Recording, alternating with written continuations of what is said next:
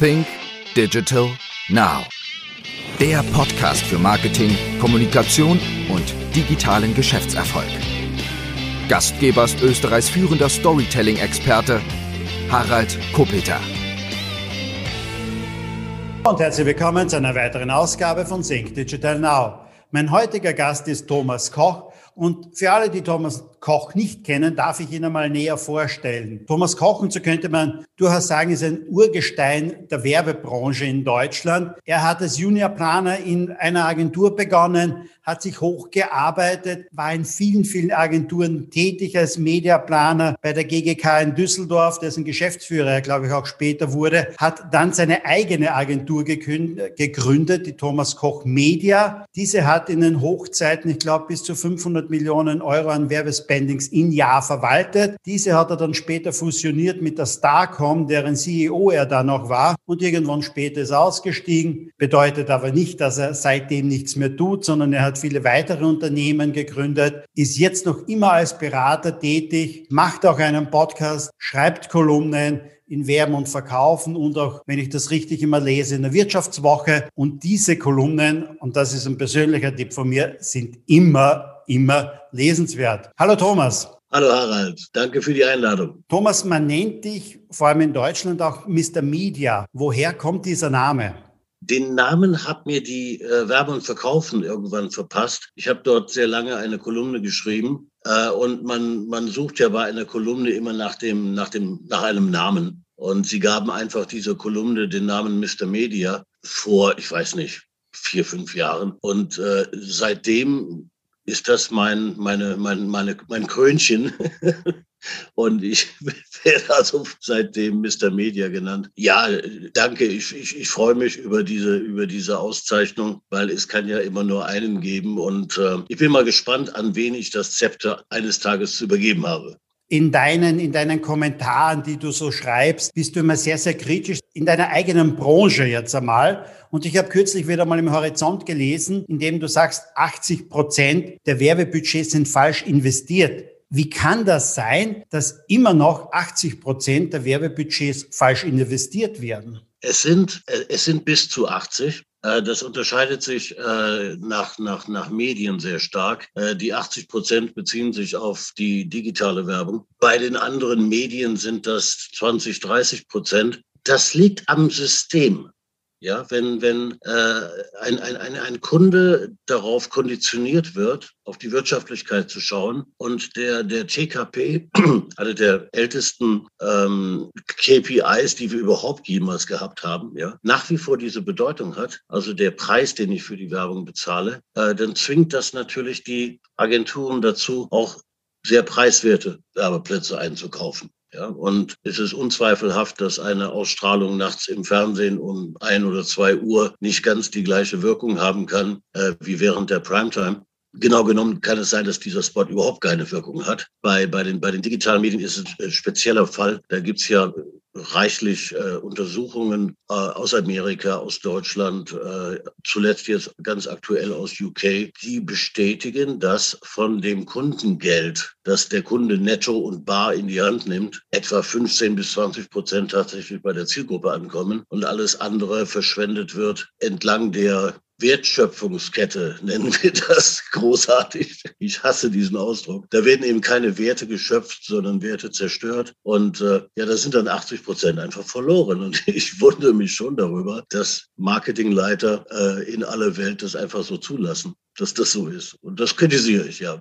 Nicht nur, dass es Marketingleiter das so zulassen, es ist ja auch verwunderlich, dass es die Controller zulassen und immer mehr große Unternehmen werden ja jetzt nicht von, ich sage mal, kreativen Leuten geführt, sondern eher von Leuten, die aus dem Controlling oder so etwas kommen. Das heißt, schauen die nicht auf ihre Euros? Äh, du hast, du hast absolut recht. Nennen wir es einfach Procurement, ja. Ähm, äh, natürlich gucken da Controller drüber. Die werden mit anderen Zahlen bedient.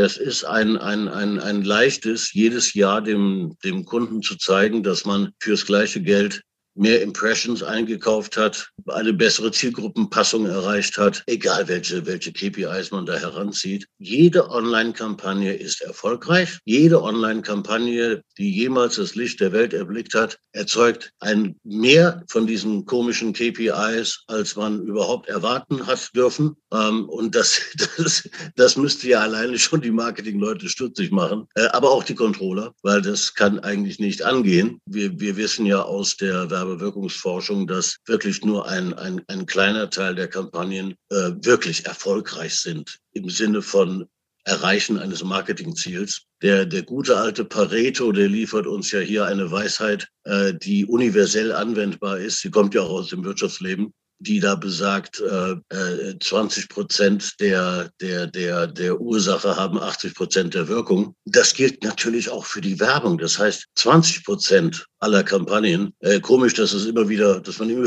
wieder auf diese 20 und 80 kommt. 20 Prozent aller Kampagnen erzeugen die meiste Wirkung, die es zu verteilen gibt, die größte Aufmerksamkeit. Und ähm, ja, die anderen 80 Prozent eben nicht. So kann es eben nicht sein, dass jede Online-Kampagne mehr Wirkung erzeugt egal wie wir es nun da messen wollen, äh, als man äh, erwartet hat. Das ist, äh, da wird den Kunden Sand in die Augen gestreut. Das gute alte Pareto-Prinzip erwähnt, aber du kennst ja auch das Zitat von Henry Ford, die irgendwann einmal gesagt hat, 50 Prozent meiner Werbeausgaben sind umsonst. Ich weiß nur nicht, welche 50 Prozent. Und das hat er vor 100 Jahren oder circa 100 Jahren einmal gesagt. Das heißt, wir sind im Grunde genommen ja nicht gescheiter geworden, wir sind dümmer geworden. Wo wäre denn wirklich anzusetzen? Wo sollte man ansetzen? Ist es die Unternehmensführung? Denn der Marketingleiter wird doch sagen, okay, ich habe 500.000 oder 5 Millionen an Werbebudget zur Verfügung, an Marketingbudget zur Verfügung. Ich werde ja nicht von mir aus jetzt zur Unternehmensführung gehen und sagen, okay, ich versuche es heuer mit 2 Millionen. Das wird ja keiner tun. Und Werbeagenturen leben ja auch davon, dass sie entsprechend die Spendings haben. Also wo muss ich ansetzen, damit das effektiver wird?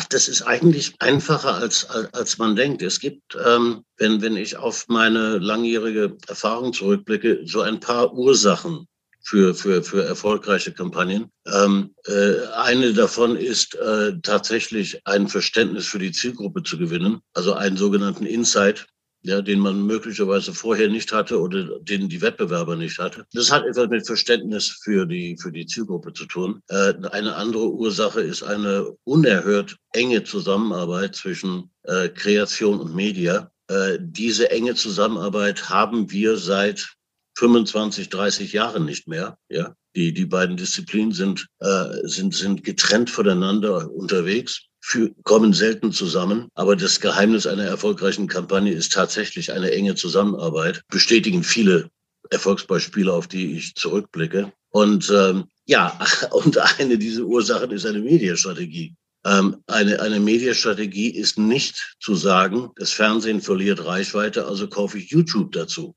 Ja, das hat mit Mediastrategie nichts zu tun. Äh, eine Mediastrategie äh, bedeutet, einen Media-Mix zu entwickeln, äh, der basiert auf den, auf den Marketingzielen. Ja, wenn äh, jede Marke befindet sich in einer anderen Situation, jede Marke hat ihre ganz spezifischen Stärken und Schwächen. Und die gilt es dann, also die Schwächen auszugleichen die Stärken zu stärken. Ähm, es gibt Marketingziele, ja, das hat etwas mit Abverkauf zu tun. Äh, der Marketingleiter hat zu ergründen, äh, welche Hebel er setzen muss, um mehr zu verkaufen. Liegt es an mangelnder Bekanntheit oder liegt es an einer falschen Positionierung? Ähm, das, das, kann ja, das kann ja ein Dutzend Gründe haben. Und, und, und so entwickelt man Ziele. Und, und aus diesen Zielen kann ich eine Mediastrategie entwickeln und, und äh, die Medien nach ihren Stärken und, und Schwächen einsetzen, äh, nach ihren Funktionen. Das ist ein, ein, ein Begriff, den ich gerne in dem Zusammenhang benutze. Jedes Medium muss eine Funktion haben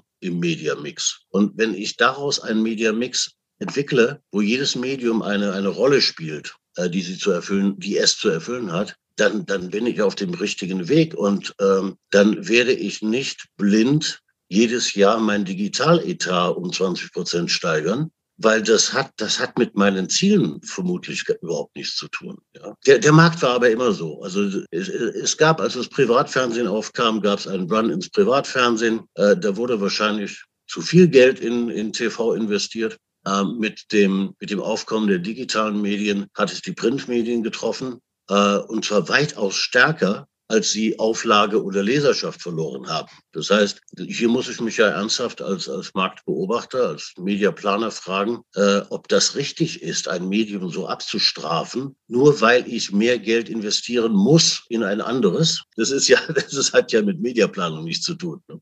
Es will uns ja die digitale Welt weismachen, wir sind die bessere Werbeplattform, weil wir haben alle Daten. Du ja. sagst aber, 80 Prozent der Werbebudgets werden falsch investiert in diesem Bereich. Also was stimmt jetzt? Nutzen die Daten dort? Werden diese Daten falsch interpretiert? Ist das mit den Daten im Grunde genommen, wie wir so schon sagen, nur ein Schmäh? Oder woran liegt das genau? Wir hatten auch früher Daten, jetzt haben wir mehr davon mehr Daten zu haben, um bessere Erkenntnisse zu gewinnen über das, was äh, den Endverbraucher interessiert, was ihn umtreibt, was ihn dazu bewegt, bestimmte Entscheidungen zu treffen. Das ist großartig.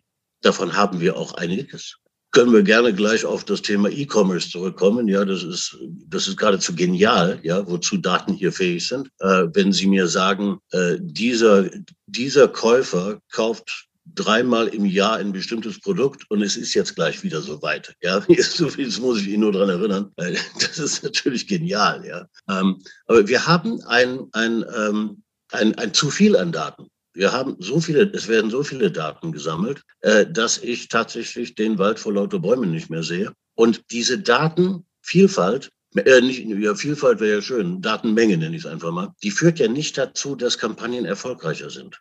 Ja, wenn man, wenn man die Kunden, die großen Kunden weltweit befragt, ob die Werbewirkung zunimmt oder abnimmt, ähm, da gibt es klare Aussagen von Leuten wie Audi und, und, und, und Ähnlichen. Wenn man sich ein, ein, ein, ein Buch zur Hand nimmt über die Mediaforschung der jüngsten Vergangenheit mit, ach, ich sag mal 20 Leuten aus der, aus der Marktforschung, die äh, weltweit nichts anderes tun, als Werbewirkung zu beobachten, dann kommen sie zu einem geradezu peinlichen Urteil, nämlich die Werbewirkung sinkt. Sie sinkt ganz eindeutig. Ja. Woran das liegt, hat, das, das, das hat wiederum andere Gründe. Wir haben ja auch mehr Werbung. Ja. Wenn je mehr Werbung ich habe, desto mehr kann ja die Werbung nicht wirken, sondern die Wirkung nimmt ab. Aber es, ist, es hat zahlreiche Gründe. Ja, auf jeden Fall nimmt die Werbe, der Werbeerfolg ab, die Werbewirkung ab. Und das wenn man auf der, auf der Zeitschiene sieht, ziemlich genau einsetzend mit dem Augenblick, wo wir angefangen haben, äh, sehr viel Digitalwerbung zu machen. Die, diese Kausalität ist wissenschaftlich nicht herstellbar. Das muss ich äh, ganz offen dazu sagen. Aber es fällt schon auf und man, man sitzt da und wundert sich. Das soll nicht heißen, dass die digitale Werbung schuld daran ist. Ich glaube eher, der, die Art und Weise, wie wir mit den Medien umgehen, ist, ist falsch. Und ähm, ja, das stehen wir nun. Ne? Ich armer Tor und gebe immer mehr Geld für Werbung aus, äh, immer mehr Digitalisierung, immer mehr One-to-One -One und die Werbewirkung sinkt. Da läuft etwas schief. Das kann auch damit zusammenhängen, dass wir einfach in einem gesättigten Markt sind oder übergesättigt sind. Denn vor unserem Haus parken drei Autos, wir haben 20 Paar Schuhe, wir haben 30 Hemden, 17 Sakkos. Also äh, wir sind natürlich auch in einer Gesellschaft, wo man sagen muss, okay, brauche ich denn überhaupt das alles noch, was beworben wird? Wir sind einfach in einem übergesättigten Markt, oder? Wir leben in einem unvorstellbaren Wohlstand mit dem wir uns allerdings ganz gut zurechtgefunden haben, weil derjenige, der 30 Hemden hat, kauft sich eben doch das 31. Es ist dieser, dieser Überfluss wird ja, wird ja, wird, wird ja weitergeführt. Ähm, würden wir dieses Gespräch in 10 oder 15 Jahren führen, ähm, sehe die Welt schon sehr anders aus, ja, weil da ist ein solcher Kon Konsum gar nicht mehr möglich, weil die, äh, das, das Klima das gar nicht zulässt.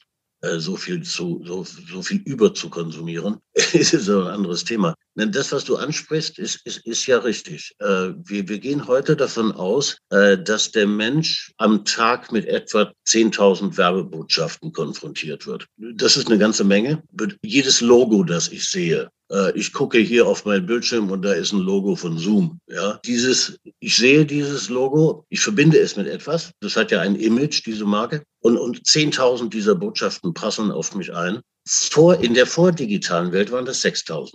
Ja, das heißt, es hat schon sehr ordentlich zugenommen. Aber schon damals galt ja der Fakt, dass ich einer von diesen Botschaften an diesem Tag bin. Wie, wie viele Botschaften sendet denn eine durchschnittliche Werbekampagne aus? Nur die allergrößten Werbungtreibenden können sich erlauben, mehrere TV-Spots an einem Tag auszustrahlen oder, oder Digitalwerbung so zu platzieren, dass ich mehr als einmal davon äh, das, äh, ein, eine, eine, eine Botschaft wahrnehme. Äh, das heißt, ich bin jetzt ein oder zwei von diesen 10.000 Botschaften am Tag. Das tut der Werbewirkung natürlich weh. Ja, ich, ich stehe im Wettbewerb mit, mit, mit unzähligen anderen Kampagnen und mit mir selbst. Ja, weil mein, mein, mein, mein Bewusstsein lässt gar nicht zu, dass ich so viele Werbebotschaften konsumiere. Die driften ab ins, ins Unterbewusstsein, wo sie in der Regel auch versickern. Der Mensch erinnert sich am Tag an, ja, wie viel? Ein halbes Dutzend Werbungen, die er bewusst wahrgenommen hat, an die er sich erinnern kann. Wenn überhaupt. Wenn überhaupt, ja. Und, und davon, wie wir wissen, eine ganze Menge falsch. Man erinnert sich ja immer gerne an Kampagnen, die gar nicht äh, an dem Tag stattgefunden haben, sondern schon vor zwei Jahren, weil sie immerhin, das ist ihnen dann gelungen, äh, so haften geblieben sind. Das, das ist der Wettbewerb. Der ist unvorstellbar. Und äh, ich, ich finde es immer lustig, wenn, wenn, wenn Mediaagenturen ihren, ihren Kunden stolz präsentieren, wie viele Kontakte da jetzt nun erzeugt werden, ja, mit der Kampagne. Man denkt sich, hoffentlich sieht das überhaupt, ja.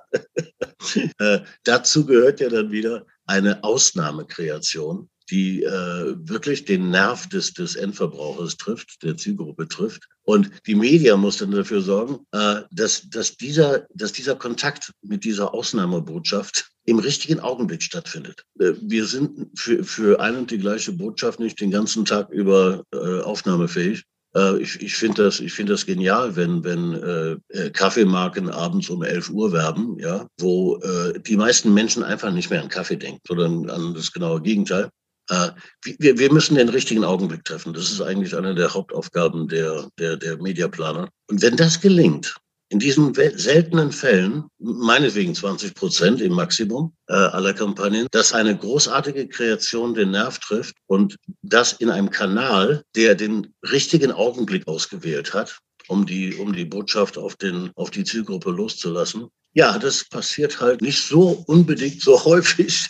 Und das ist die Kunst. Das ist die Kunst unserer Arbeit. Und äh, ich benutze dieses Wort sehr, sehr gerne und sehr bewusst, weil sie steht in einem gegensätzlichen Verhältnis zu der dem Thema Daten, wo manche Leute das Gefühl haben, sie müssen nur genügend Daten in eine Maschine werfen äh, und die Maschine, die entwickelt dann schon den richtigen Mediaplan. Vor allem diese großen Digitalunternehmen aus Übersee, nicht? also dass ich diese, all diese Daten habe nicht? und die genau wissen, was der Kunde wann, wie, wo will. Kommen wir doch einmal ein bisschen auch zu diesem Spannungsfeld zwischen den riesengroßen Digitalunternehmen aus Übersee und den klassischen Medien. Ich habe im Standard gelesen dieser Tage und das war für mich eine sehr, sehr interessante äh, Story denn auch, weil in Österreich können wir es genau messen. Es gibt in Österreich ja eine Werbeabgabe bei den klassischen Medien, sprich Radio, Fernsehen, Print, ähm, Haushalts Verteilung jetzt einmal an Prospekten und das alles. Und es gibt bei uns in Österreich ja auch eine Digitalabgabe, die trifft nur die großen Konzerne wie Facebook, Google, Amazon, was Werbung betrifft. Mhm. Die einen bestimmten Umsatz machen und, und, und, und. Und es ist jetzt so, das Ganze wurde aus Hand der Steuereinnahmen, das das Finanzministerium veröffentlicht, hochgerechnet. Und für den Jänner vom heurigen Jahr ist es so, dass die Einnahmen oder beziehungsweise die Umsätze in der klassischen Werbung waren 153 Millionen Euro im Jänner in Österreich.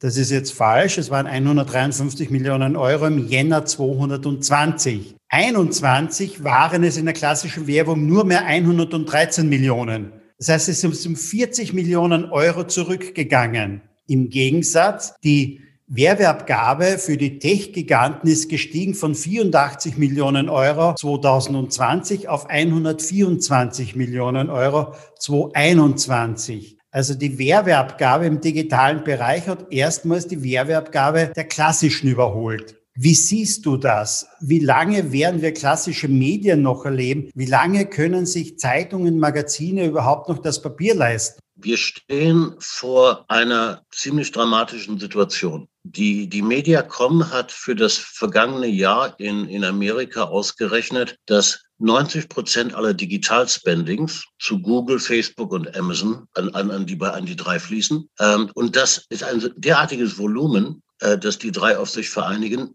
dass das bereits 50 Prozent des gesamten Werbeaufkommens in Amerika ausmacht. Das sind zwei Zahlen, die man sich merken muss. Denn wir werden in Europa eine ähnliche Situation in drei, vier Jahren erleben. Ja, Im Augenblick äh, liegt der Anteil von Google und Facebook an gesamtdigital in Deutschland bei etwa 70 Prozent. In Amerika sind es 90. Da, da können also im Grunde genommen alle Digital-Publisher, alle anderen einpacken. Ja, denen bleiben zehn Prozent des Volumens übrig, des Werbevolumens übrig. Ähm, und das bedeutet, wenn man das, wenn man das hochrechnet auf die nächsten drei, vier Jahre, dass den klassischen Medien, den nicht digitalen, äh, in den nächsten Jahren vier Milliarden Euro alleine in Deutschland entgehen werden. Man stellt sich jetzt mal vor, die Medien, die uns so vertraut sind, wie die Fernsehsender, die Radiosender, Plakatunternehmen, natürlich von den, von den Printmedien ganz zu schweigen, die, die müssten auf so viel Geld verzichten. Das wird ein ziemlich ekelhaftes Sterben von Medien erzeugen, wenn wir nicht eingreifen. Was, was bedeutet jetzt dieses Eingreifen? Also es, es würde die, die, die äh, Medienmärkte komplett verschieben, weg von unseren altbekannten, vertrauten und sehr wirksamen, muss ich dazu ergänzen, äh, klassischen Medien, äh, hin nicht zu digital, sondern hin zu Google, Facebook, und Amazon. Das muss man wollen. Und äh, ich bin mir einigermaßen sicher, dass wir das so nicht erleben werden, wenn man das also diesen, diesen Verlauf äh, einfach linear fortsetzt, sondern dass, dass unsere europäischen Medien, die ja doch auf eine andere Geschichte zurückblicken als die, die amerikanischen Zeitungen oder, oder TV-Sender, äh, dass wir hier einen Weg finden werden, die nicht in dem Ausmaß sterben zu lassen, sondern, sondern zu erhalten. Äh, es, wird, es wird zu Regulierungen kommen. Ja, das EU-Parlament arbeitet sehr, sehr fleißig und heftig an, an, an, an Google-Regulierungen. Und die Frage ist, ob nicht irgendwann die Marketingchefs sich besinnen darauf, gemeinsam mit den Agenturen, so hoffe ich, äh, dass diese Medien erhaltenswert sind. Und zwar jetzt nicht ein einzelnes Spezielles, sondern diese Vielfalt. Jeder Medienwissenschaftler wird uns, wird uns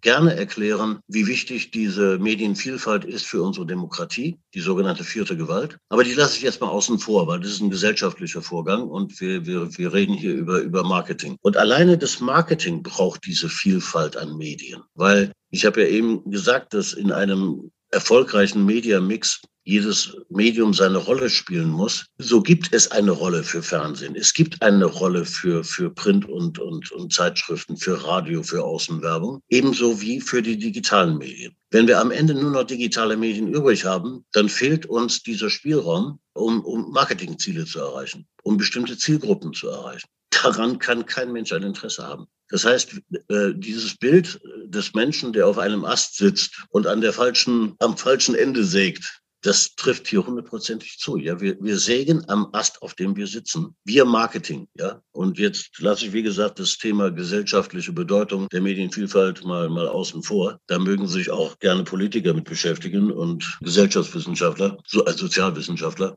Einfach nur Marketing. Wir brauchen diese Vielfalt für unsere Arbeit. Haben die Medienhäuser, die Verlagshäuser da irgendetwas versäumt oder verschlafen? Haben die das nicht erkannt, was da von Google, Facebook, Amazon kommt? Sie haben es nicht ganz in der Tragweite erkannt. Sie haben auch nicht erkennen können, wie schnell das geht. Das, das war nicht abzusehen. Das ist ja eine einzigartige Situation, in der, in der wir stecken. Und sie haben, und da können wir mit dem Jahr 2000 ansetzen, äh, versäumt, in den letzten 20 Jahren den Marketingentscheidern und den Mediaplanern zu sagen, wofür ihr Medium gut ist, ja, was, was es kann. Äh, das, das, das muss man schon leider sagen, ja. Die, diese, diese Botschaften, die habe, hat man eigentlich sehr selten gesehen. In den letzten Jahren wird es etwas intensiver. Ja, die, die, die Forschung, die beispielsweise äh, von Seven One in München kommt, ist außerordentlich. Und es tut einfach gut zu sehen, dass da wieder Geld in Forschung investiert wird, um, um uns zu zeigen, beispielsweise und auch sehr glaubhaft, dass Werbung im Fernsehen eine höhere Wirkung hat als Werbung in YouTube. Hat mir übrigens gestern ein, ein, ein, ein Kunde bestätigt, dass das so ist, ja, dass es selber gemessen hat. Das, das ist schön zu, zu, zu erleben, wenn ich zurückdenke an die Zeit, an, in der ich Mediaplaner war, ne, zu den Anfängen meiner Karriere und mir anschaue, was da die Verlage Springer, Bauer, Grune und Jahr, äh, was die in Werbeforschung investiert haben, kolossal. Es gab jeden Monat gab's neue Erkenntnisse und es, es sprudelte förmlich, ja, an, an das Wissen nahm immer mehr zu. Das ist komplett eingebrochen. Das ist komplett eingebrochen. Äh, da gibt es kaum noch etwas. Und da darf man sich natürlich nicht wundern, wenn die, wenn die Medienentscheider auf der Kunden, auf der Agenturseite blind in dieses Digital-Nirvana rennen, weil es einfach schick ist und sich so gehört, dass man up to date ist. Und stell dir mal vor, du würdest als Marketingleiter äh, zu deinem Vorstand gehen und sagen, ich habe eine Entscheidung getroffen, wir kürzen jetzt unsere Digitaletats.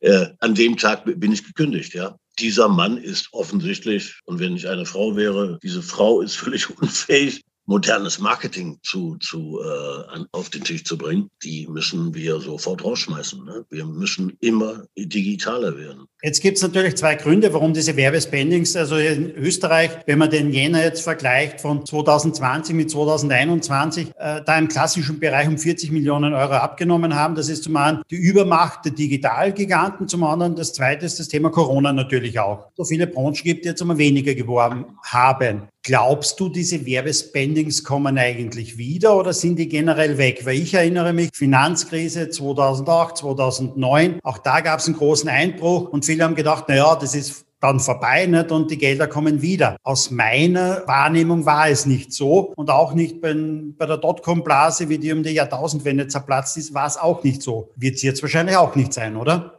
Vermutlich nicht. Es gibt eine Umfrage äh, der, der Mitglieder im, in der Organisation Werbung Treibende, also unserem Werbekundenverband. Und da sagt die Mehrheit der Mitglieder, dass die Media- und Werbespendings ähm, sinken werden, weiterhin. Die werden nicht, werden nicht steigen. Und ähm, teilweise, also die, die Marketing-Spendings sind ohnehin in den letzten zehn Jahren nicht großartig gestiegen. Natürlich hat das auch etwas mit Corona zu tun. Und zwar, wenn man, da muss man sich bestimmte Branchen anschauen, äh, die äh, Denk mal an die Prognosen der Flughäfen und der Fluggesellschaft. In welchem Ausmaß der Flugverkehr in, in den nächsten Jahren zunehmen sollte, das wird nicht passieren. Er wird rückläufig sein. Ja, wir werden nie wieder so viel fliegen, wie wir es in der Vergangenheit getan haben. Folglich müssen Lufthansa und Austrian und wie sie alle heißen mögen, nicht mehr so viel Geld in Marketing investieren, ja, wenn das, wenn das Volumen abnimmt. Das ist jetzt nur eine Branche von, von, von vielen. Insofern hat, hat Corona tatsächlich eine, eine Entwicklung beschleunigt. Und mit, äh, wenn man an den, den Flugverkehr denkt, ähm, die Klimakrise steht ja als nächste vor der Tür dafür und wird uns ebenfalls zwingen, weniger zu fliegen, weniger Auto zu fahren, äh, jedenfalls benzingetrieben. Äh, insofern hat das Corona eigentlich nur ein Stück äh, vorweggenommen.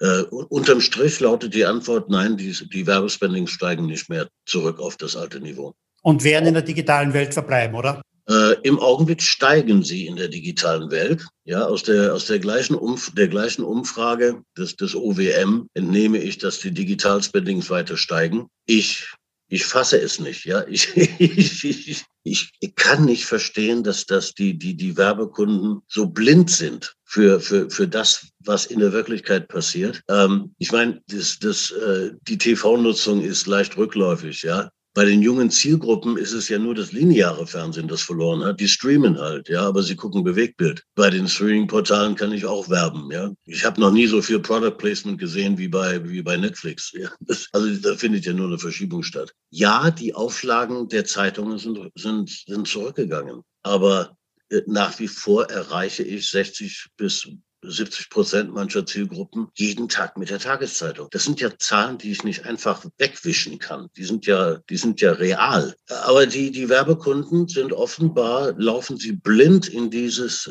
digitale Rohr, das äh, nach, nach oben irgendwie offen ist, aber, aber keinen Mehrerfolg für Werbung verspricht. Das ist für mich äh, inzwischen Fakt.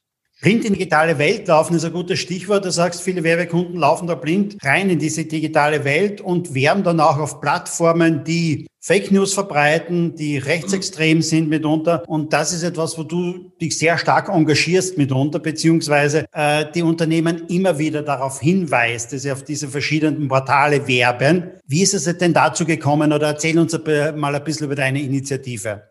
Begonnen hat das Ganze äh, Michael Maurentanio, ähm, in, in, in, in der Schweiz. Er ist Auditor für digitale Werbung. Er ist ursprünglich Mediaplaner, genauso wie ich, und ähm, hat sich dann auf die digitale Seite geschwungen und ist dort Auditor geworden. Das heißt, er prüft für Kunden die Qualität der Werbeauslieferung.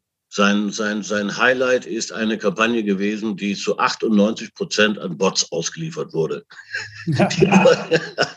und ich kann mich über sowas nur totlachen, dass, dass ein Kunde dulden muss, dass nur zwei Prozent seiner Bendings, seines Werbedrucks von Menschen gesehen wurde. Äh, also das macht der Michael. Und äh, so ganz nebenbei äh, beobachtet er auf, auf, welchen, auf welche Portale natürlich auch ausgeliefert wird, auf welche Plattformen und ähm, veröffentlicht das in der, in der Schweiz. Und äh, wir, sind, wir sind zusammengekommen über einen be gemeinsamen Bekannten und haben dann irgendwann das fing an mit einer Kampagne der Süddeutschen Zeitung, die äh, er auf Breitbart entdeckt hat und schickte mir das. Und äh, ich habe dann bei Twitter die Süddeutsche Zeitung angeschrieben und habe gefragt, ob das ihr Ernst sei, ja, ob sie als liberale Zeitung ernsthaft hoffen, bei Breitbart neue Abonnenten zu gewinnen. Die waren total entsetzt und haben sofort reagiert und die, die, die Kampagne da rausgenommen. Und dann haben wir weiter beobachtet. Äh, ich habe inzwischen auf meiner Liste über 200 namhafte deutsche Unternehmen, die wir auf deren Werbung wir auf Seiten wie Breitbart, Epoch Times, Wayne Dupree, äh, Bearing Arms, das Portal der, der, der amerikanischen äh, Waffenlobby, äh, finden. Und ähm, leider Gottes haben bisher erst ein Viertel der angeschriebenen Unternehmen reagiert, aber alle gleich, ja, dieses Viertel. Die anderen sind irgendwie ignorant oder wollen sich dazu nicht äußern. Die, die's, äh, die, die reagiert haben, die sagen in erster, zunächst einmal Danke für den Hinweis, haben wir nicht gewusst. Aha, ja, das heißt, erste Erkenntnis, Werbekunden haben keinen blassen Schimmer, wohin ihre Werbung ausgeliefert wird, weil sie von ihren Agenturen keine Auslieferungslisten bekommen. Zweitens, wir sind entsetzt. Natürlich wollen wir das nicht, ja, weil es ist, es ist ja nicht nur jetzt aus dem, aus dem, aus der Brille des Controllers äh, Geld, das versickert, völlig wirkungslos, sondern dieses Geld und, und wir, wir wissen, es sind so pro Ausspielung ein Euro, ja, der da verschwindet. Es finanziert diese, diese Plattformen. Ja, und diese Plattformen, Epoch Times ist ja extrem fremdenfeindlich und, und rechts, ich will nicht sagen radikal, auf jeden Fall rechtsgerichtet, äh, ist eigentlich dazu erfunden worden, um ähm, das chinesische Regime zu, zu unterwandern, ja, mit Fake News äh, und wird offensichtlich finanziert von den Russen. ich meine, das sind ja Gebilde, ähm, die, die, die muss ich nicht unbedingt mit Werbung finanzieren. Ne? Das, das, das muss nicht sein. Ja, und dann versuchen die Kunden ihre, ihre Werbung zu stoppen. Das ist gar nicht so einfach, weil äh, alle, alle schreien immer, ja, aber wir haben doch Blacklists, ja, wir haben Exclude Lists. Äh, na, natürlich wollen wir nicht auf Epoch Times werben. Wir tun es aber trotzdem, weil in dem Augenblick, wo ich über ein Network meine Werbung ausspiele, allen voran Google Display, Network, greifen plötzlich meine Exclude-Lists nicht mehr. Wenn die nicht übereinstimmen mit den gleichen Listen bei Google, dann wird meine Werbung trotzdem auf Epoch Times ausgeliefert. Ähm, und das beginnen jetzt Werbekunden im Jahr 2021 zu begreifen. Schade, dass es so lange gedauert hat, ja, und äh, schade, dass es eine solchen Kampagne bedarf. Hätte man genauso gut vor fünf Jahren machen können. Das war ein reiner Zufall, dass wir jetzt im Februar dieses Jahres damit begonnen haben. Und ich wollte eigentlich so nach 50 Kampagnen, die wir entdeckt haben, wieder aufhören. Weil es ist relativ aufwendig, ja, die, sowohl die Recherche als auch äh, da Schritt zu halten, die Unternehmen zu informieren und so weiter.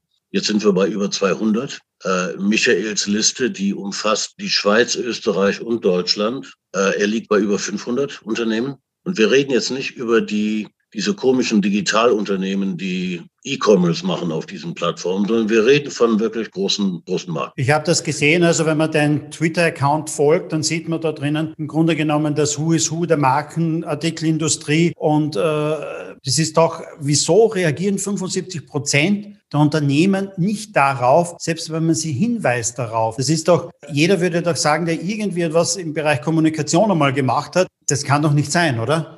Das, das hat wahrscheinlich vielfältige Gründe. Grund eins kann sein, der Twitter-Account äh, ist zwar aktiv, darauf versuchen wir zu achten, äh, aber derjenige, der, der am Account sitzt, erkennt nicht die Tragweite und gibt das nicht weiter. Ähm, sowas ist möglich. Ja, die, die andere Möglichkeit ist, man nimmt das wahr und ändert etwas, ohne uns Bescheid zu sagen. Auch möglich. Ähm, damit kämen wir dann aber bestenfalls auf vielleicht 50 Prozent der Unternehmen, die reagiert hätten. Und 50 Prozent tun es nicht. Ich, ich habe da eine, eine ganz böse Vermutung nach drei Monaten. Die Marketingleute haben nicht so das rechte Gespür dafür. Ja, wir, wir, bekommen, wir bekommen Antworten von Unternehmen, also aus dem Marketing, die uns sagen wollen, ja, aber das sind doch nur ein paar Euro gewesen. Und wir antworten, wissen wir. Äh, sei froh, dass es nicht ein paar Cent waren, war das auch denkbar. Ja. Es geht nicht um viel Geld. In Summe geht es um fünf Prozent etwa, so schätzen Experten weltweit, geht es um etwa fünf Prozent der Online-Budgets, die dem Brand Safety Issue zum Opfer fallen. Fünf Prozent ist jetzt nun wiederum eine verdammt große Summe. Das wären in Deutschland 150 Millionen Euro netto, die alljährlich an, an, an äh, Publisher gehen, wo sie nicht hingehören oder wo man sie auf keinen Fall hinhaben wollte. Das ist dann schon wieder eine andere Hausnummer. Äh, es mag sein, dass es für den einzelnen Etat nur ein paar hundert Euro waren oder ein paar tausend. Darum geht's aber nicht. Es geht ums Prinzip. Wir, wir finanzieren unsere Gegner. Die, diese Portale sind dazu da, um unsere Gesellschaft zu schwächen. Ich will nicht sagen zu erschüttern, weil das können sie nicht. Man muss sich ja nur mal zehn Minuten Zeit lassen, ergeben. Gehe auf Epoch Times gucke sich ein paar Artikel an und lese die Kommentare dazu. Es wird einem Spei übel. Ja, das, äh, ich, ich habe da äh, sogenannte Reichsbürger, ja, die da, die da antworten. Ähm, das, das kann unmöglich meine Zielgruppe sein und es kann nicht sein, dass ich die, diese Machenschaften finanziere. So, dieses Bewusstsein ist auf dem, im, im Marketing oftmals nicht vorhanden. Es, es gab ein paar Fälle, wo ich jetzt die, die Unternehmensstruktur auch persönlich ganz gut kenne und es mir also möglich war, den CEO anzusprechen, nachdem das Marketing zwei, drei Wochen lang nicht reagiert hatte. Und der, mein, mein Lieblings-CEO, Liebling, weil er der schnellste war, hat vom, Absenden des, äh, der LinkedIn-Nachricht an ihn persönlich genau neun Minuten gebraucht, um zu antworten, mir zu schreiben, ach du Scheiße, das kann doch nicht wahr sein. Ich kümmere mich sofort drum. Jetzt hat ein CEO natürlich noch ein paar andere Dinge am Tag zu tun. Und äh, nein, es ist so wichtig, es ist so wichtig, dass sich die Leute sofort drum kümmern und sofort eingreifen. Und das erfüllt mich dann wiederum mit Freude und sagt mir, okay, dann ist es ja äh, richtig, was wir hier machen. Das heißt, auf der CEO-Ebene gibt es ein hundertprozentiges Verständnis dafür, dass das nicht sein kann. Kann doch nicht sein, dass ich äh, mein, mein Unternehmen mit, mit, halt, mit Haltung vollpumpe ja, und Purpose und auf der anderen Seite mein Marketinggeld äh, so, so, äh, so investiere. Bei manchen Marketingleuten habe ich den Eindruck, ist dieses Bewusstsein, hat, hat sich noch nicht so ganz rumgesprochen. Ich habe ja kurz schon gesagt, wenn man deinen Twitter-Account folgt und äh, du bist auf Twitter sehr, sehr aktiv, Du twitterst mehrmal am Tag, du hast 7000 Follower auf Twitter, du hast auf, ich glaube, LinkedIn um die 3000 oder über 3000, du bist auch sehr aktiv auf Facebook. Warum sind diese Kanäle für dich, ich sage mal, wichtig, beziehungsweise warum bist du derart aktiv eigentlich auf den Social-Media-Kanälen unterwegs? Das fing an mit Twitter. Nette Anekdote vielleicht. Ähm, ich hatte, ich hatte einen, ähm, einen Vortrag in, in München, an dem Frau Riekel teilnahm, als sie noch Chefredakteurin war von der, von der Bunden. Äh, und es ging um die Amerikan um eine amerikanische Prä Präsidentschaftswahl. Also es, wir, wir, wir blicken jetzt zurück, äh, lass mich kurz überlegen, so 2005 oder 2006 oder irgend sowas, ja.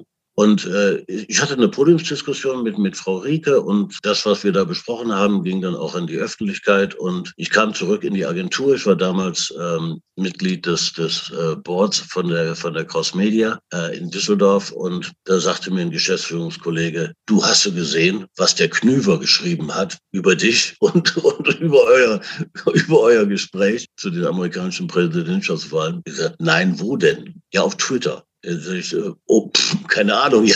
Und daraufhin habe ich mich also bei Twitter angemeldet, um zu sehen, was der gute Thomas Knüver, der war damals äh, Redakteur beim Handelsblatt, äh, wie er sich da geäußert hat. Und äh, wir trafen uns zum Kaffee und sind längst sehr enge Freunde. So, so fing das an. Und ich fand sofort Gefallen an dieser Art der Kommunikation bei Twitter, lernte unglaublich viele hochinteressante Leute kennen auf diese Art und Weise äh, vor allem viele, viele Menschen aus der, aus der digitalen Welt. Und es ist für mich einfach nicht mehr wegzudenken, ja, diese, diese Form der, der, der Kommunikation. Ich benutze es selbstverständlich auch als Distributionskanal für meine vielen Ergüsse, ja, für meine äh, Interviews und, und Kolumnen und, und, und, und Podcasts. Facebook habe ich nicht so eine Leidenschaft für. Das läuft mit, ähm, hat ein bisschen familiären Hintergrund. Das ist, äh, bin mit meinen, meinen Söhnen da verbunden und die Schwiegermutter, die sieht auch, was man da so treibt. Das ist irgendwie ganz lustig. Hat für mich nicht die Bedeutung und ich, ich, ich könnte Facebook gerade wieder abschalten. Ja, das, das würde mein, mein Leben nicht großartig verändern. Äh, LinkedIn hat natürlich eine, eine berufliche Komponente. Und, und äh, das funktioniert auch ganz hervorragend, Kontakt aufzunehmen mit, mit Menschen, Menschen auf der, in dem beruflichen Sektor, äh, mit dem man gerne sprechen möchte. Und die Reaktionen bei LinkedIn, da muss ich denen wirklich zugute halten, äh, übersteigen dem von Twitter um das Mehrfache. Ja, das ist äh, die, die, die, die LinkedIn-Nutzerschaft ist sehr aktiv. Sie ist sehr kommunikativ und, und äh, einen unglaublich hohen Nutzen. Und da verbindet sich der, der, der Nutzen mit Unterhaltung. Die fehlt bei LinkedIn. Wobei in meiner Wahrnehmung es so ist bei LinkedIn, also ich bin auch auf LinkedIn, war früher äh, auf Xing, bin immer noch auf Xing, aber im Grunde genommen nicht aktiv. Aber du hattest vor fünf Jahren, acht Jahren auf Xing wesentlich mehr Interaktion, mhm. so wie du es jetzt auf LinkedIn hast. Xing ist praktisch tot. Da findet keine Interaktion mehr statt aus meiner Sicht. Äh, ist aber schon zu befürchten auch, dass es bei LinkedIn ähnlich wird. Weil es kommt dort jetzt Werbung rein, es kommt immer mehr, mehr äh, jeder pitcht dort um irgendetwas. Ne, also es wird natürlich auch dort immer mehr, oder? Äh, ja, äh, LinkedIn nervt bisweilen, weil dann nimmt man irgendjemanden äh, in seine, in seine Followerschaft auf und bekommt dann eine, eine Vertriebs-E-Mail, um diese Person dann gleich wieder rauszuwerfen. Äh, ja, das, das, das, das nervt bisweilen. Aber wie gesagt, der Nutzen äh, ist, ist extrem hoch. Und äh, das, äh, deshalb nutze ich das sehr gerne. Äh, wie, die, eine, die, äh, die Zeit, die so ein Portal hat, um zu leben, ist natürlich relativ verkürzt. Ja, das heißt äh, natürlich, äh, wie, wie du sagst, es kann durchaus sein, dass LinkedIn in zwei Jahren abgelöst wird von einem neuen Portal. Und dann wandern wir alle darüber. Ist egal, es geht um die Funktion. Und ähm, die, die, ist, die, ist, die ist extrem hoch. Twitter liebe ich heiß und innig, weil ich da hier diese, diese Mischung habe aus Journalisten, aus hochintelligenten Menschen, Politiker, also eine, äh, eine, eine wundervolle Gruppe zur, zur, für die Kommunikation und Spaß. Ja, der, der Unterhaltungsfaktor ist bei Twitter enorm hoch. Ja, ich äh, bewundere, wie manche Menschen mit Worten umgehen können und mit Wortspielereien und, und habe da, da jeden Tag sehr, sehr große Freude dran. Vielleicht ganz kurz, ich habe gesehen, du machst auch einen Podcast. Das weiß ich jetzt nicht, ob das jetzt nur ein, aus Spaß einmal begonnen wurde auch. Aber zum einen finde ich den Namen schon einmal ein bisschen spaßig, denn er nennt sich Zwei Herren mit Hund. Erzähl uns doch einmal ein bisschen was über deinen Podcast. den mache ich mit, mit Kai Blasberg, der die Initiative dazu äh, gab. Wir kennen uns natürlich ewig lange und ähm, ich habe mit, mit vielen Leuten in der, in der, auf der Medienseite intensiveren Kontakt als mit ihm. Insofern habe ich mich sehr gefreut, als er vor zweieinhalb Jahren nach Düsseldorf kam und äh, wir ein Abendessen zusammen äh, genossen haben. Äh, und äh, da kam er mit dieser Idee er möchte gerne einen Podcast machen und er möchte den nicht alleine machen, sondern dauerhaft mit einem Partner und äh, hat mich dazu ausgeguckt. Ich habe sofort Ja gesagt, weil ich fand das, das Experiment unglaublich äh, spannend, äh, wenn zwei weiße alte Männer über die, über ihre Erlebnisse und ihre Erfahrungen reden und äh, das Geschehen, das um sie herum ist, jede Woche zu kommentieren. Schönes Experiment. Ja, das machen wir jetzt äh, dauerhaft seit mehr als zwei Jahren und auch, auch eigentlich nicht wegzudenken. Wir sind, wir haben nie auf die, die Hörerzahlen geschaut, großartig, weil das äh, war uns egal. Äh, das muss sich nicht monetarisieren. In, insofern ist es egal, ob wir mit, mit 2000 Leuten, äh, zu, zu 2000 Leuten reden oder zu 4000. Die, die Hörerzahlen sind für B2B erstaunlich hoch. Und wir erfreuen uns äh, der Hörerpost jede Woche, die fleißig hereinkommt. Natürlich schreiben nur die Leute, die es toll finden. Ja, das ist mir schon klar.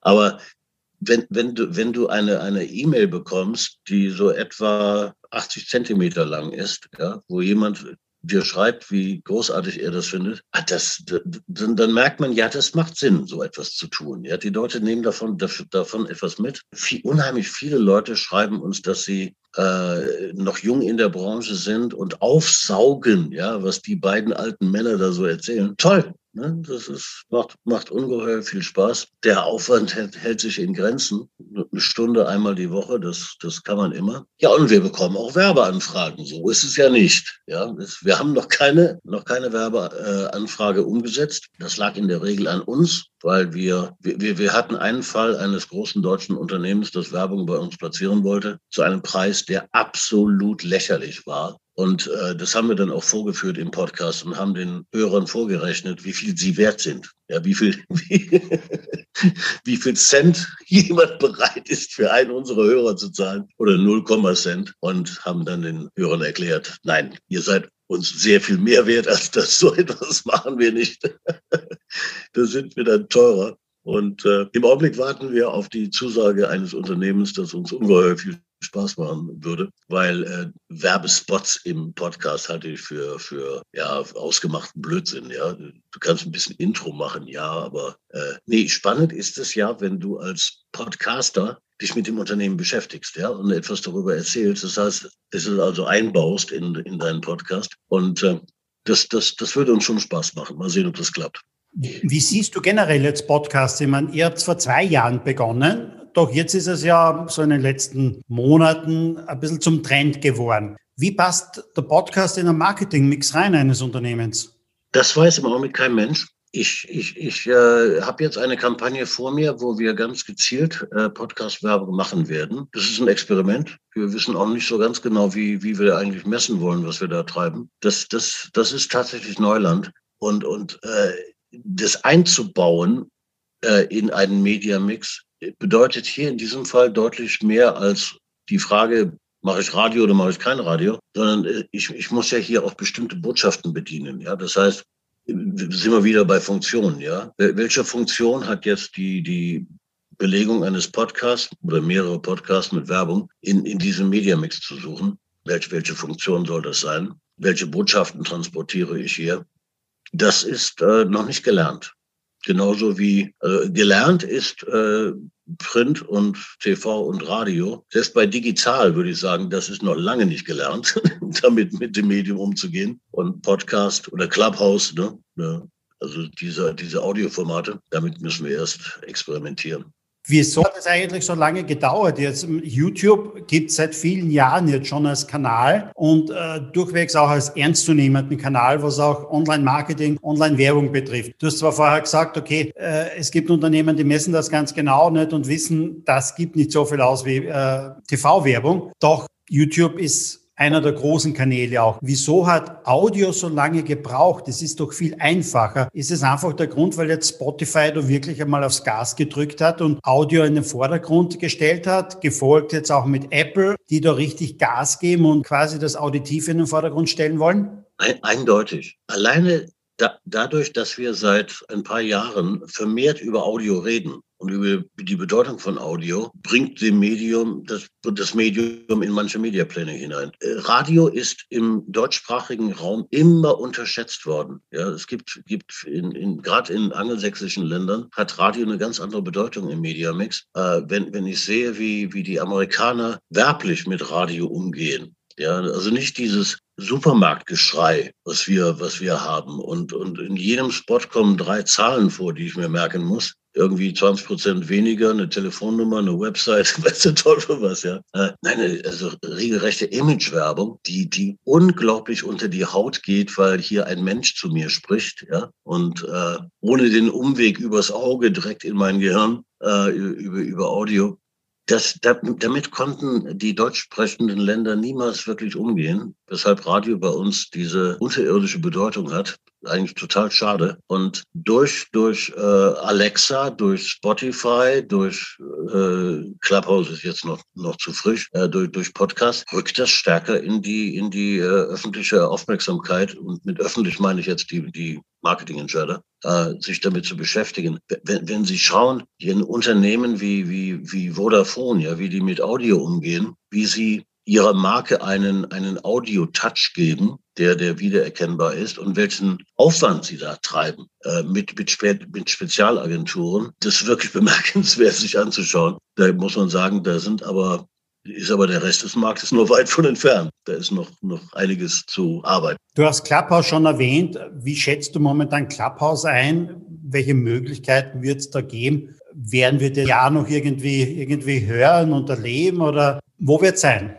Also im, im Augenblick wird ja Clubhouse äh, von der Branche einfach nur wieder totgesagt. Ich, ich weiß nicht, ob das, ob das äh, gerecht ist. Ja, ich persönlich war zu Beginn bei Clubhouse ja, zwei, dreimal die Woche aktiv, ja, und seit vielen Wochen überhaupt nicht mehr, gar nicht mehr, so dass ich auch den Eindruck habe, es, es, es, es fließt einfach so an mir, an mir vorbei, dass, dass viele andere Leute in der Branche eine ähnliche Meinung haben, erschüttert mich im Augenblick noch nicht. Es gibt viele Medien, die gestolpert sind am Anfang. Ich, ich glaube, dass das Format und auch nach Clubhouse kommen ja wieder andere Dinge. Äh, Twitter hat ja Spaces jetzt auch geöffnet. Äh, das Format an sich, äh, dieses Miteinander reden, oftmals einfach nur labern, ja, wie, wie, wie, wie wir sagen. Das mögen die Menschen schon gerne, ja. Meine, erstens hört sich jeder gerne reden. Zweitens, äh, ich, ich habe ich hab viele Clubhouse-Sessions äh, erlebt, die wirklich unglaublich interessant waren. Für mich, ne, wo ich äh, vielleicht nur am Rande aktiv war oder nur einer von vielen war. Das hat, das hat einem schon was gegeben. Insofern dieses Audioformat wird nicht sterben, nicht an sich. Ne? Ob das jetzt ein Clubhouse heißt oder Spaces, das sei dann mal egal. Es ist, es ist wieder ein neues Audioformat, das uns da überrascht und äh, schwer zu kapitalisieren, also schwer, schwer Werbung äh, unterzubringen. Äh, das stelle ich mir in dem, in dem Podcast sehr, sehr viel einfacher vor. Zumal, äh, wenn man jetzt Podcasts vergleicht mit, mit Clubhouse und Co., sehr, sehr viele Unternehmenspodcasts existieren wo, wo, wo Marken, äh, hier Telekom, da kann, kann man wieder Vodafone äh, erwähnen oder äh, Supermärkte, ja, äh, Edeka, ganz großartig äh, mit, mit ihrer Marke umgehen und, und sehr, sehr viel Wissen vermitteln äh, und Unterhaltung. Das, das ist schon, das ist schon stark. Das auf Clubhouse hat es, hat so noch nicht funktioniert. Also auch hier gilt, äh, wir müssen lernen, damit umzugehen steckt in den Kinderschuhen. Aber ist Potenzial in Audio drinnen, oder für die nächsten Jahre?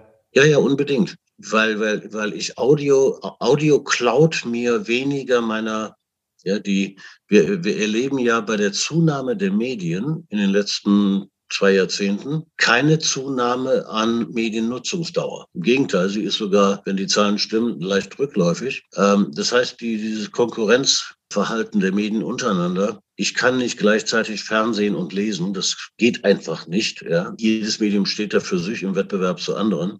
Das ist offensichtlich sehr stark äh, begrenzt inzwischen. Da ist nicht mehr viel mehr möglich. Während Audio stiehlt dort weniger Zeit. Kann Audio immer nebenbei. Und äh, wenn ich, wenn ich mir anhöre von, von unserem eigenen Podcast, was die Hörer berichten, äh, wann sie den Podcast hören, dann, dann merkt man, das, es, es nimmt ihnen nichts von ihrer Zeit. Einer unserer loyalsten Hörer stammt aus Mexico City und ähm, der schreibt uns auch regelmäßig und hat uns äh, zu Beginn gleich geschrieben, dass er äh, unseren Podcast immer auf dem Weg morgens in die Stadt hört. Er wohnt außerhalb von, von der, der Innenstadt und braucht etwa so eine Dreiviertelstunde Autofahrt, um, um ins Büro zu fahren.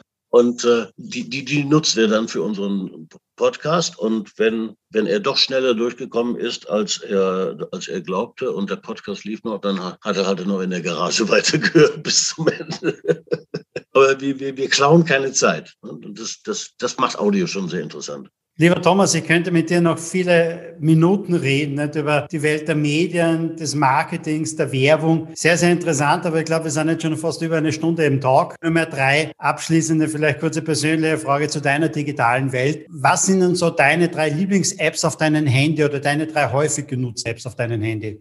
Die häufigste App ist sicherlich WhatsApp, die ich sowohl beruflich als auch privat äh, recht intensiv nutze. Überwiegend beruflich, also die bestimmte, bestimmte Gruppen. Äh, dann sicherlich Twitter, weil wenn ich, wenn ich unterwegs bin, sorge ich dafür, dass ich da äh, up to date bleibe und äh, auch, auch selber noch kommentiere. Und die dritte, da, da finden sich dann schon eine ganze Reihe, die, die, die ich nutze, ja, zwischen Facebook und äh, LinkedIn und Wetter und Google Maps und was, was man da alles so drauf hat. Aber im Vordergrund stehen sicherlich WhatsApp und, und äh, Twitter. Du bist 69 Jahre alt und wenn man deine Accounts so ansieht, speziell Twitter oder so etwas, weiß man nicht, wann du das letzte Mal drei Tage offline warst und zu Kindern sagt man immer, leg einmal das Handy weg. Wann warst du selbst einmal drei Tage offline? Also drei Tage sicherlich, äh, manchmal im, im, im Urlaub, da fahre ich die Nutzung schon, schon, schon runter. Aber kein Mensch weiß mehr so ganz genau, wann er zuletzt Urlaub hatte. Das, das ist schon eine ganze Weile her. Äh, also ich, ich fahre im Urlaub die, die, die, die Nutzung runter, aber ich bin nicht weg.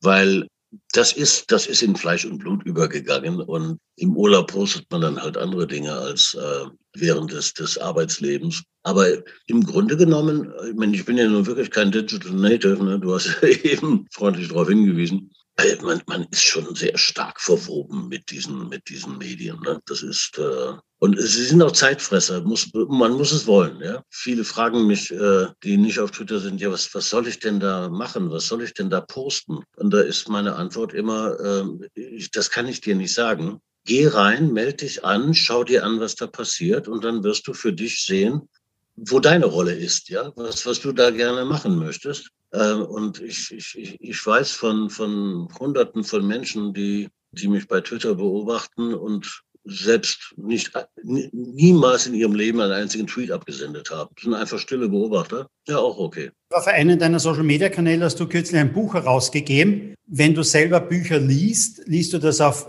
Kindle, klassisches Buch oder eher Hörbuch? Wo bist du zu Hause? Ich bin, äh, ich habe, natürlich nutze ich Kindle, aber das überzeugt mich nicht so richtig. Ich bin immer noch, kehre immer wieder zurück zum, zum, zum, zum Buchbuch aus, aus Papier. Das liegt aber ein bisschen daran, dass wenn ich, ich, ich, ich lese unglaublich viele Fachbücher, nur im Urlaub mal einen Roman oder so etwas, äh, ansonsten fast nur Fachbücher. Äh, und äh, ich, ich habe so eine Angewohnheit, mir die Seiten an, äh, anzustreichen die, äh, die mir wichtig sind und kritzel dann die Bücher komplett voll oder auch nicht, wenn es kein gutes Buch war. Und das, das fehlt mir beim Kindle. Das ist dieses, dieses haptische, dieses sogenannte. Ne? Das, äh, ich nutze Kindle, wie gesagt, aber eher selten und, und im Urlaub, ne, wo die, die Praktikabilität einfach im Vordergrund steht. Wenn ich nur 20 Kilo mitnehmen kann, dann bitte nicht vier Kilo Bücher, ne? Das ist klar. Lieber Thomas, herzlichen Dank für deine Zeit. Das war ein sehr ausführliches Gespräch. Ich glaube, wir waren jetzt über eine Stunde unterwegs in unserem Talk. Herzlichen Dank. Es waren ganz spannende Antworten dabei. Wie vorher schon erwähnt, ich könnte du hast noch weiter plaudern mit dir, weil wir wollen unsere Hörer nicht so sehr strapazieren nicht? und noch eine Stunde dranbleiben. Danke dir. Schönen Tag dann auch noch Düsseldorf. Danke, Harald. Vielen Dank für das Gespräch und äh, einen schönen Abend. Das war eine weitere Ausgabe von Sync Digital Now. Wir hören uns demnächst wieder.